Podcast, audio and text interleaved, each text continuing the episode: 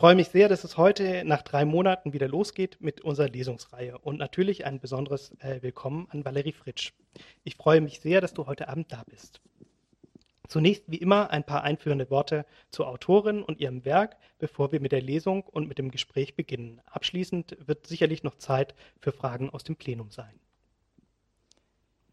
Valerie Fritsch wurde 1989 in Graz geboren. Sie studierte an der Akademie für angewandte Fotografie, arbeitet heute als Schriftstellerin und Fotokünstlerin.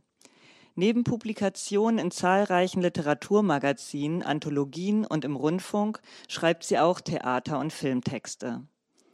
2015 wurde sie einem größeren Publikum bekannt, als sie beim Bachmann-Wettbewerb sowohl den Kelag als auch den Publikumspreis gewann. Kurz darauf erschien ihr gefeierter Roman Winters Garten bei Surkamp. Fünf Jahre hat sich Valerie Fritsch Zeit genommen, bis nun im Februar dieses Jahres Herzklappen von Jonsen und Jonsen auf den Markt kam.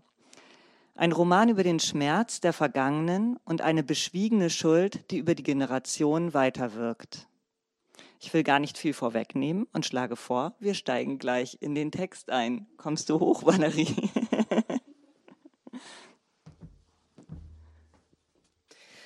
Wir haben jetzt die Familienkonstellation kennengelernt, äh, von Leichen im Keller, von Traumata der Weltkriege, einer Vergangenheit, äh, die nicht vergeht, von unsichtbaren Schmerzen, äh, die über Generationen weitergegeben werden äh, und über das Schweigen, das sich zunächst wie ein roter Faden durch die Familiengeschichte zieht.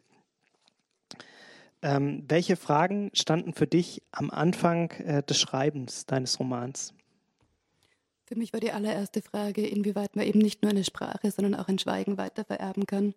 Dass tatsächlich so eine stille Wirkmächtigkeit gibt in diesen Dingen, die die Familien immer zudecken und inwieweit man ein bisschen Gefangener dieser Familiensysteme ist, ob sich das weiterträgt über die Generationen und nicht. Und ich hatte das Gefühl, ja, und habe dann sehr lange recherchiert und es hat sich natürlich herausgestellt, es gibt dazu eine exakte Wissenschaft, die das auch sagt. Und das fand ich sehr, sehr spannend.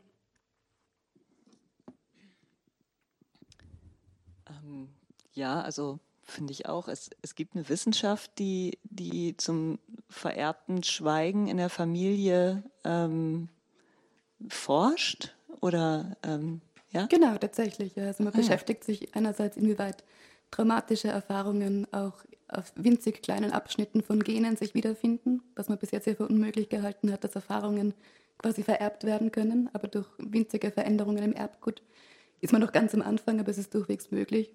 Und auf einer systemischen Ebene ist es natürlich so, dass in Familien durch vieles, was nicht gesagt wird, durch viel Druck, durch viele Probleme, durch viele Dinge, die sich umdrehen, auch gerade in Eltern-Kind-Beziehungen, wo eigentlich die Eltern die Schutzsuchenden sind und die Kinder, die stark sein müssen, wo das umgedreht ist. Natürlich werden Familiengeschichten dadurch gerade mit Kriegstraumen weitergesponnen und weitergesponnen. Und man gibt unbewusst Dinge weiter, die man gar nicht wollte oder von denen man gar nicht wusste, dass man sie überhaupt besitzt. Ne? Stimmt. Ähm, Alma leidet unter diesem Schweigen in ihrer Familie. Erst eher unterbewusst, dann werden die Lücken und die Fragen größer. Wenn der Großvater mit seinen ehemaligen Kameraden bei den Veteranentreffen zusammensitzt, sprichst du von einem Weltraumkammerspiel. Überhaupt erinnert das Vokabular und die Szenerie zu Beginn ans Theater, ans Bühnenhafte. Von müden Marionetten ist da die Rede, Familienmitgliedern, die etwas vorspielen, wie es Alma empfindet, die keine Regie über ihr Leben haben. Oder Alma wurde die Idee nicht los, dass man für sie Theater spielte.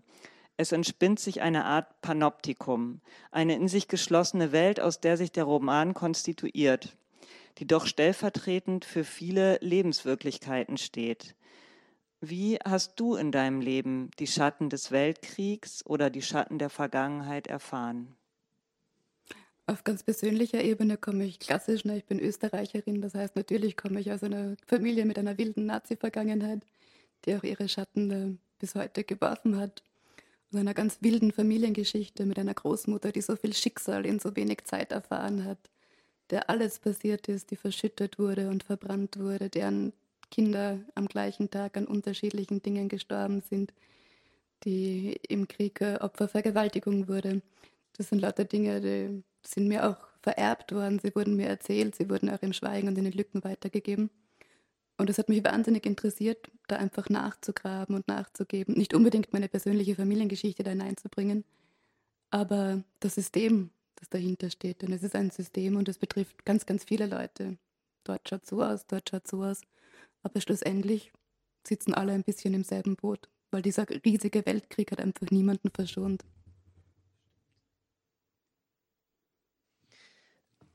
Die Großmutter hält äh, ja später fest, der Krieg hatte sein Leben äh, in ein Davor und Danach geteilt.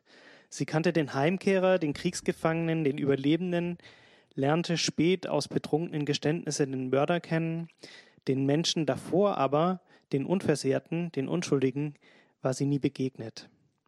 Überhaupt ist es ja die Großmutter, die später Alma äh, ihre Fragen beantworten wird. Äh, nun ist es ja der große Verdienst des Buches, dass die Frage der Schuld nicht bewertet wird. Alma äh, erobert sich die Geschichte Stück für Stück, blickt nicht aus Sicht der Nachbornen mit erhobenem Zeigefinger auf die Geschehnisse. War dir das beim Erzählen wichtig? Ja, sehr. Ich kann moralgetränkte Literatur vor allem sehr spät danach überhaupt wirklich gar nicht ausstehen und leiden, finde es schrecklich falsch. Ähm, Friedrichs, äh, Almas späterer Mann, fragt Alma ja auch äh, an einer Stelle des Buches, warum sie mit ihrer Familie nicht gebrochen habe. Wenn Friedrich sie hin und wieder verständnislos fragte, warum äh, sie sich nicht abwandte und lossagte von dieser Vergangenheit, von dieser Familie, als äh, würde sie sich rückwirkend mitschuldig machen, antwortete sie, stets mit einem Schulterzucken, dass man manchmal eben auch Widersprüchen verpflichtet war. Hier zeigt sich auch eine sprachliche Besonderheit des Buches, äh, dass, äh, dass alles indirekt erzählt wird. Schließlich lernt Alma äh, Friedrich kennen äh, und äh, die beiden bekommen ein Kind, Emil. Ein Kind, das auf, äh, aufgrund eines Dehneffekts keine Schmerzen empfinden kann. Also mir hat das Zuhören Schmerzen bereitet. Das höre ich besonders gerne. ähm, bei Emil überträgt sich das Konstrukt des vererbten Traumas auf die Ebene des Körpers. Du sprichst in diesem Zusammenhang im Buch auch von Emil und dem Großvater bzw. seinem Urgroßvater von Spiegelfiguren. Inwiefern spiegeln sie sich? Das hast du, glaube ich, im Text auch schon sehr gut beantwortet. Also ähm, Caroline Grafe hat hier selber zwei Zitate äh, äh rausgenommen. Also der eine redet nicht, weil der Schmerz zu groß ist. Der Körper stumme braucht die Sprache, um den Schmerz zu begreifen. Und äh, hier das Zitat, wenn Alma mit Emil bei den Großeltern zu Besuch war, schien der Schmerzkosmos der einen mit jenem der Schmerzlosigkeit des anderen auf wunderliche Weise zu kollidieren.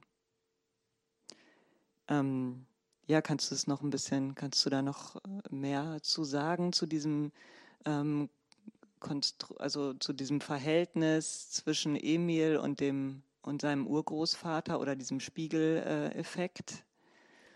Es ist vor allem für, für jede dieser Figuren in all diesen Familiengeschichten es, äh, gibt es ein verschiedenes Verhältnis von Schmerz. Es sind lauter kleine Schmerzkapseln. Und Emil scheint so in dieser Familiengeschichte, in der fast aller Schmerz aufgebraucht worden ist und dieses Schweigen vererbt wurde, ist fast körperlich in einer lustigen Analogie diesen Schmerz nicht mehr zu empfinden. Und so steht man sich mit dem gegenseitigen Unverständnis da und leidet doch immer am gleichen. Mhm. Ja, so wird das Buch zu einer Parabel auf den Schmerz, steht hier auch. Ja. Ähm, als Alma Mutter wird, kommen sich Großmutter und Enkelin näher. Die Großmutter erzählt von früher. Zitat: Sie platzte aus dem Schweigen förmlich heraus. Schließlich, ich glaube, das darf man vorwegnehmen, sterben die Großeltern und Alma ergriff das Gefühl, auf Fragen sitzen geblieben zu sein, wie sie das nennt. Schließlich will sie die Lücken füllen und überredet Friedrich zu einem Roadtrip bis nach Kasachstan, um das Gefangenenlager des Großvaters zu suchen. Du bist für dieses Buch selbst 16.000 Kilometer mit dem Auto von Graz nach Kasachstan gefahren. Wie lange warst du insgesamt dafür unterwegs? Mhm. Das war eine wunderbare Reise, die sich über fast drei Monate erstreckt hat. Wir sind tatsächlich in Graz aus unserer Wohnungstür gegangen, mein Mann hat mich begleitet. Und dann sind wir einfach gefahren und gefahren und gefahren durch fast 16 Länder, haben auch im Auto gewohnt und haben uns diese ganze Entfernung erarbeitet, Stück für Stück. Und das war sehr faszinierend. Zum Schluss kommt man an und dann ist dort gar nichts mehr. Gar nichts mehr, was du eigentlich erwartet hast, oder? Wer immer was auch dort sucht, also sowieso ne, bei Familiengeschichten, bei offen gebliebenen Fragen, jemand, der Erkenntnis und Erlösung sucht, wird immer nur schrecklich enttäuscht sein können, weil diese bestechende Klarheit, diese eindeutige Lösung für solche verschleppten Sachen gibt es nicht. Aber es gibt eine weite Landschaft und es gibt ziemlich viel Welt, die man sich trotzdem anschauen kann. Das kann ich mir vorstellen. Ja, über, überhaupt reist du sehr viel. Ähm, liegt es an äh, deiner Arbeit als Fotografin ähm, oder ist das Reisen auch ein Ausgleich ähm, zur einsamen Arbeit des Schreibens? Weder das eine noch das andere. Es liegt an meiner großen, großen Neugierde und Verliebtheit für die Welt. Jetzt, wo ich schon mal da bin, möchte ich sie auch ganz und gar sehen und dann ähm, packt mich das Fernweh und ich muss sofort wieder los. Ähm, beim Lesen deines Romans hat man manchmal das Gefühl, äh, du fotografierst Sprache. So gezoomt ähm, die Beobachtungen und die genauen Beschreibungen. Kommt das äh, von der Fotografie, dass du diesen besonderen äh, Blick, dass du mit diesem besonderen Blick durch die Welt gehst? Ähm, und wann stimmt für dich ein Bild? Ich glaube tatsächlich, es hat erstaunlich wenig mit der Fotografie zu tun.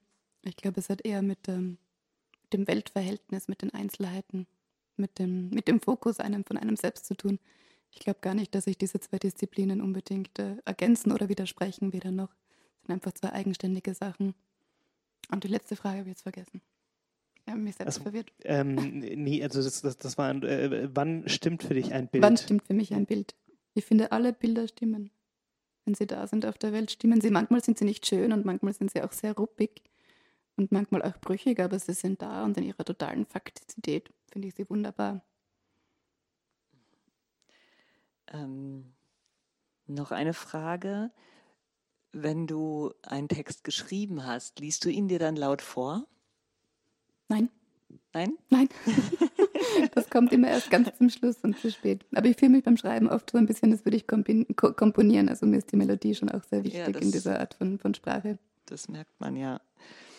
Ähm, und dann steht hier noch die Frage, ob es für dich schwer ist, loszulassen und äh, oder ob es generell schwer ist, loszulassen von so einem Buch, äh, von so einem Roman und wie nähert man sich dem Ende? Es ist, glaube ich, eine ganz, ganz unromantische und unpoetische Art und Weise, zumindest für mich, wenn ich mich das, dem Ende eines Buches nähere, bin ich einfach schon längst im totalen Wahnsinn und habe viel zu viel gearbeitet und kann von Literatur schon überhaupt nichts mehr hören. Und dann bin ich sehr froh, wenn dieses Buch zu Ende ist und dann trinke ich einen Schnaps und dann freue ich mich, dass es da ist. Aber es, hat, es gibt keine großen Kämpfe, dass ich da nichts loslassen möchte. Ich möchte es sehr gerne loslassen. Ähm, welche Autorinnen und Autoren haben deine Welt beeinflusst? Ganz viele Kinderbuchautoren oder von die erste Welt, die man bereist mit den ganzen Kinderbüchern. Die haben mich sehr begeistert und dann habe ich mein Leben lang sehr, sehr querfeldein gelesen. Und äh, als Teenager natürlich begonnen mit den französischen Existenzialisten, weil was soll man sonst machen, wenn man 13 ist und lauter solche Sachen. Also habe ich auch da übertrieben. Und ähm, ob es mich beeinflusst hat, weiß ich nicht, aber ich habe alle Sachen sehr geliebt. Und man wächst dann hoffe ich doch immer ein bisschen weiter. Äh, du hast dir fünf Jahre Zeit genommen äh, für die Veröffentlichung dieses Romans. Äh, war es schwierig, sich nach den Hymnen auf Winters Garten, Winters Garten ähm, auf ein neues Buch einzulassen, ähm, sich der Kritik erneut zu stellen? Ich habe diesen Stress gleich von Anfang an einfach abgelehnt. Natürlich wollte der Verlag nach dem Erfolg von Wintersgarten am besten so in diesem Zwei-Jahres-Rhythmus von einem großen Erfolg wieder etwas haben und dann dem habe ich mich gleich einfach verweigert und habe beschlossen, man muss äh, viele neue Dinge erleben und viele neue Dinge denken, denn sonst schreibt man das gleiche Buch noch einmal und ist kein bisschen klüger geworden und das kann wirklich niemand wollen. Und darum habe ich mir wirklich, ja, ganze fünf Jahre geschenkt dafür.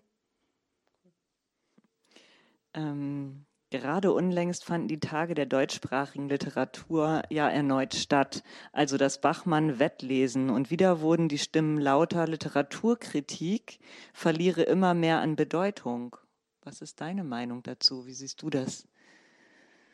Oh, das ist, glaube ich, ein schwieriges Thema, das man stundenlang auf verschiedenen Ebenen verhandeln könnte. Gerade bei den Tagen der deutschsprachigen Literatur geht es hin und wieder ja auch mehr um die Kritiker und die Juroren selbst als um die Texte. Also dann doch auch ein Schaulaufen der Eitelkeiten, nicht nur. Vor allem konnte man sich beim Bachmann-Preis auch selten darauf einigen, was gute Literatur denn ausmacht, ob es überhaupt noch Merkmale gibt oder ob jedes in seiner Individualität sowieso Bestand haben sollte. Aber ich denke, eine gute Literaturkritik kann man schon brauchen. Vor allem als Leser hat man dadurch ein bisschen Orientierung in einer Welt von 100.000 Neuerscheinungen, wo man sich niemals ausdenken kann. Und trotzdem fällt wahrscheinlich vieles einfach vorbei. Mhm. Ja, danke. Das, was du gelesen hast in deinem Buch, ist sehr, sehr psychologisch. Also du denkst dich sehr äh, in, in die Menschen rein und, und überlegst, wie, wie das alles zustande gekommen sein kann im Kopf. Und ähm, das ist sicherlich dann auch in deinem neuen Buch, ähm, wird es zu lesen sein. Ja, dann öffnen wir für die Fragen des Publikums.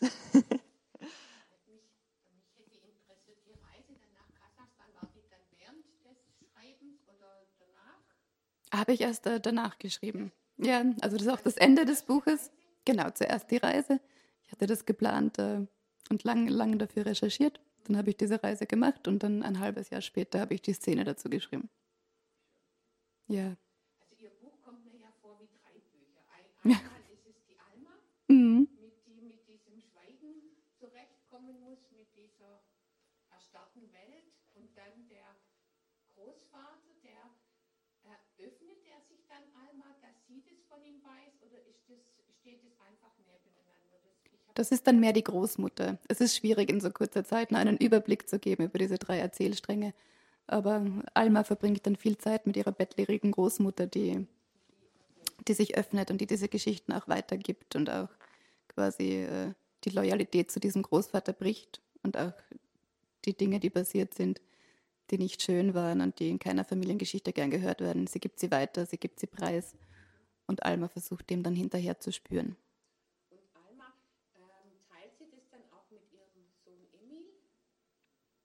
Wie meinen Sie? Diese, ähm, informiert Sie den Emil über diese äh, Tabus in der, Familie, die in der Familie waren? Ah, das ist eine sehr interessante Frage, die ich noch nicht gehört hatte. Aber Emil ist im Buch ungefähr so acht bis neun Jahre alt. Das heißt, ähm, er weiß wohl, worum es in dieser Reise geht, ist jetzt aber nicht direkt ein, ein, ein Diskussionspartner, sondern tatsächlich noch ein Kind. Es hätte mich nur interessiert, mhm. ob Sie das Tabu dann fortsetzen. Ja, sehr spannend, ja.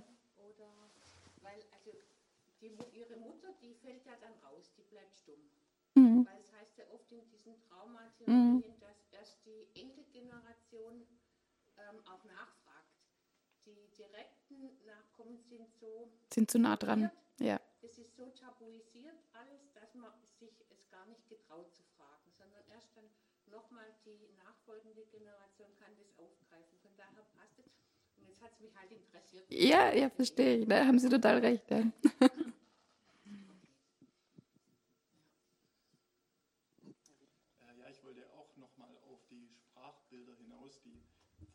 Frage wurde mir schon vorweggenommen und die Antwort hat mich jetzt ein bisschen überrascht tatsächlich, weil ich ähm, bei Ihren Texten, und das, das liebe ich auch so an den Texten, ähm, gerade das Gefühl habe, dass es sich besonders bei den Figurenbeschreibungen fast schon um sehr morbide Porträts handelt, die aber sehr schön sind in, in mhm. Morbidität. Also ich denke jetzt zum Beispiel an die ähm, Frau, die nackt am Klavier sitzt im Mondschein oder, oder ähm, in ihrem Bachmann-Text der Beinlose, der mhm. Spiegel verwendet, um, um äh, sich ein Bein hinzusuggerieren. Ist das, ist Ihr Blick auf die Welt morbide oder gewinnen Sie dem Morbiden mehr ab als dem Perfekten, möchte ich jetzt mal sagen? Ich, ich glaube, ich gewinne beiden sehr viel ab. Oder ich mache vielleicht auch gar keinen Unterschied. Das ist auch, ich suche mir diese Bilder jetzt nicht aus Affekttascherei aus. Das ist eine gewisse Art von Zärtlichkeit für die Einzelheiten, die ich da habe und die ich drin finde, von dem ich finde, dass sich Menschen und Geschichten gut darüber erzählen. Und natürlich fragen mich die Leute oft, ob ich das morbide dann quasi dem anderen vorziehe. Und die Antwort ist, ich finde die Welt wirklich sehr, sehr schrecklich, aber auch wirklich sehr, sehr schrecklich schön. Ganz, ganz gleichermaßen. Und auch gerade diese Gleichzeitigkeit mag ich sehr. Obwohl es mir immer wieder passiert, dass dann Journalisten, die meine Bücher lesen, mich kennenlernen und dann extrem schockiert sind, dass ich nicht sehr depressiv bin, sondern hin und wieder Witze mache. Ne? Das empört dann alle total. Sie sind sehr überrascht, aber es geht sich ja schlussendlich alles gemeinsam aus. Wenn jetzt keine weiteren Fragen aus dem Publikum sind, stelle ich noch eine. ähm, mich würde interessieren, ob du jemanden kennst, der dieses Gendefekt hat oder ob du, ähm, ob du recherchiert hast, wie das ist, weil das ist ja schon sehr detailliert beschrieben, auch äh, was ja. alles passieren kann, wie, wie andere darauf reagieren und mhm. das fand ich sehr spannend. Also es, das muss man dazu sagen, es gibt diesen Gendefekt tatsächlich. Ja, also das ist eine tatsächlich gehört. Genau, das ist eine wirkliche Krankheit. Sie ist eben häufig unentdeckt. Das heißt, es gibt äh, weltweit registrierte Fälle, die man so im Jahr hat. Das sind um die 100 Leute. Mhm. Es wird aber von einer großen Dunkelziffer ausgegangen. Ich habe versucht, zu solchen Leuten Kontakt zu kriegen. Das ist sehr schwierig, weil es oft auch sehr dramatische und dramatische Situationen sind, weil nicht alle Leute gut damit im Alltag zurechtkommen. Habe dann aber lustigerweise einmal auf einer Party irgendwie über meinen Beruf gesprochen und dann über das Buch und was mich gerade beschäftigt hat. Und dann hatte ich das sehr interessante Erkenntnis, dass äh, der mir bis dato nicht bekannte Mann mir gegenüber gesagt hat, ah ja, das hat mein Bruder. Das muss mein Bruder haben, weil der ist immer überall runtergefallen und hatte einen schweren Motorradunfall, wo er sich das Bein fast abgeschnitten hat und alles zertrümmert war und der hat sich aufgesetzt und ist weitergefahren und hat niemals in seinem Leben geweint. Und das ist alles nie passiert. Und ähm, die haben dann aufgrund dieser Geschichte das gemacht und sind draufgekommen, ja, der hatte das. Ja. Das war ganz, ganz und gar verrückt. Ja, und, und hast du den kennengelernt oder, oder hat er dir dann noch mehr erzählt, damit du das alles äh, so auch äh, verarbeiten konntest im Roman? Wir haben uns dann ein bisschen unterhalten. Ich konnte den Bruder leider nicht kennenlernen, weil es eine sehr tragische Geschichte auch mit einer schweren Form von Autismus war, die dann also das Ganze nochmal auch verfremdet hat. Aber ich habe viel gelesen, auch viele medizinische Fachberichte. Mhm. Und den Rest habe ich, weil es ja auch mein Beruf ist, mir dann einfach äh, ausgedacht.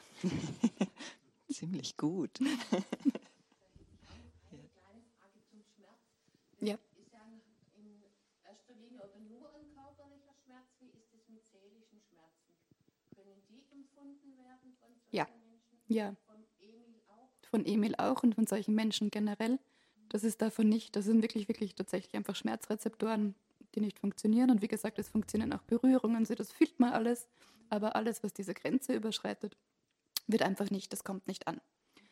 Und das Einzige, was mit seelischem Schmerz anders ist, dass solche Menschen oft äh, kein gutes Vokabular dafür haben und auch äh, nicht gut verstehen und auch nicht gut mitfühlen können, weil sie diese Erfahrung, diesen ganzen Erfahrungshorizont, so etwas Fundamentales wie das menschliche Leiden, körperlich nicht kennen. Und das macht häufig ein bisschen fern und sie müssen sich das wirklich erarbeiten, um das quasi auch empathisch zu verstehen. Und in Ihrem Buch, dann, ähm, Alma leidet ja mehr seelisch unter diesen Tabuisierungen, unter dem Schweigen.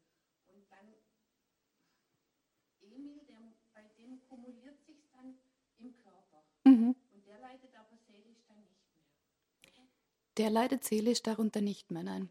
Der hat quasi wirklich dieses Gegenbild der Schmerzlosigkeit und leidet mehr unter der Schmerzlosigkeit als an den angestauten Schmerzen.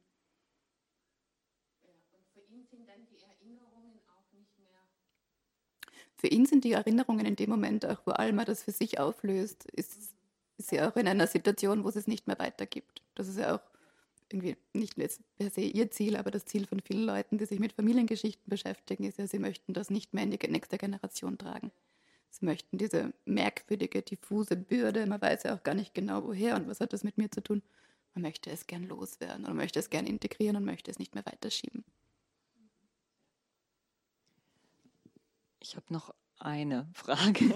Und zwar, ähm, hier wurde gesagt, dass ähm, die Großmutter den Großvater nur nach dem Krieg, also nach dem Krieg kennengelernt hat und das davor, das, das Unschuldige, also ihn davor gar nicht kannte, mhm. ähm, wird im Buch darauf eingegangen, also der Großvater ist wahrscheinlich, der redet nicht, also wird er auch, es wird nicht darauf eingegangen, wie er vorher war. Existiert trotzdem bei dir im Kopf eine Vorstellung, wie er vorher gewesen sein könnte? Weil ich viel von Autoren höre, dass sie ihre ganzen Figuren kennen, nicht nur das, was sie im Buch niederschreiben. Ich glaube, so gut bin ich dann wieder nicht, dass ich meine, oder meine, meine Figuren sind mir auch selbst ein bisschen mysteriös hin und wieder. Ich kenne mich ah, dann ja, gar nicht so gut aus. Ganz gut. aber so wie allen Leuten, denen etwas Schlimmes passiert oder denen etwas Fundamentales, etwas Großes passiert, ist man vorher ein anderer Mensch. Und wenn man jung ist und in etwas hineinstürzt, mit einer riesigen Weltkatastrophe, war man wahrscheinlich ein Kind wie alle anderen mit einer großen Fröhlichkeit und einer großen Zukunftshoffnung und einem großen Glauben. Und das ist dann kaputt. Ja, das ist jetzt kein schöner Abschlusssatz. Das ist richtig, aber er ist wahr. Stimmt. Als kleines Kind äh, diese Würde tragen müssen. Und eigentlich, wenn sie es dann schafft, das bei sich enden zu lassen, dann hat sie ja, dann ist es doch auch ein positiv versöhnlicher Schluss, dass sie eben durch ist. Ist es, glaube ich, auch. Ich glaube auch, wenn es ein Buch ähm, nicht so wie das letzte über den Weltuntergang, aber diesmal über Schmerz und Kriegstraumen ist, glaube ich auch, es ist ein versöhnliches Buch. Ja.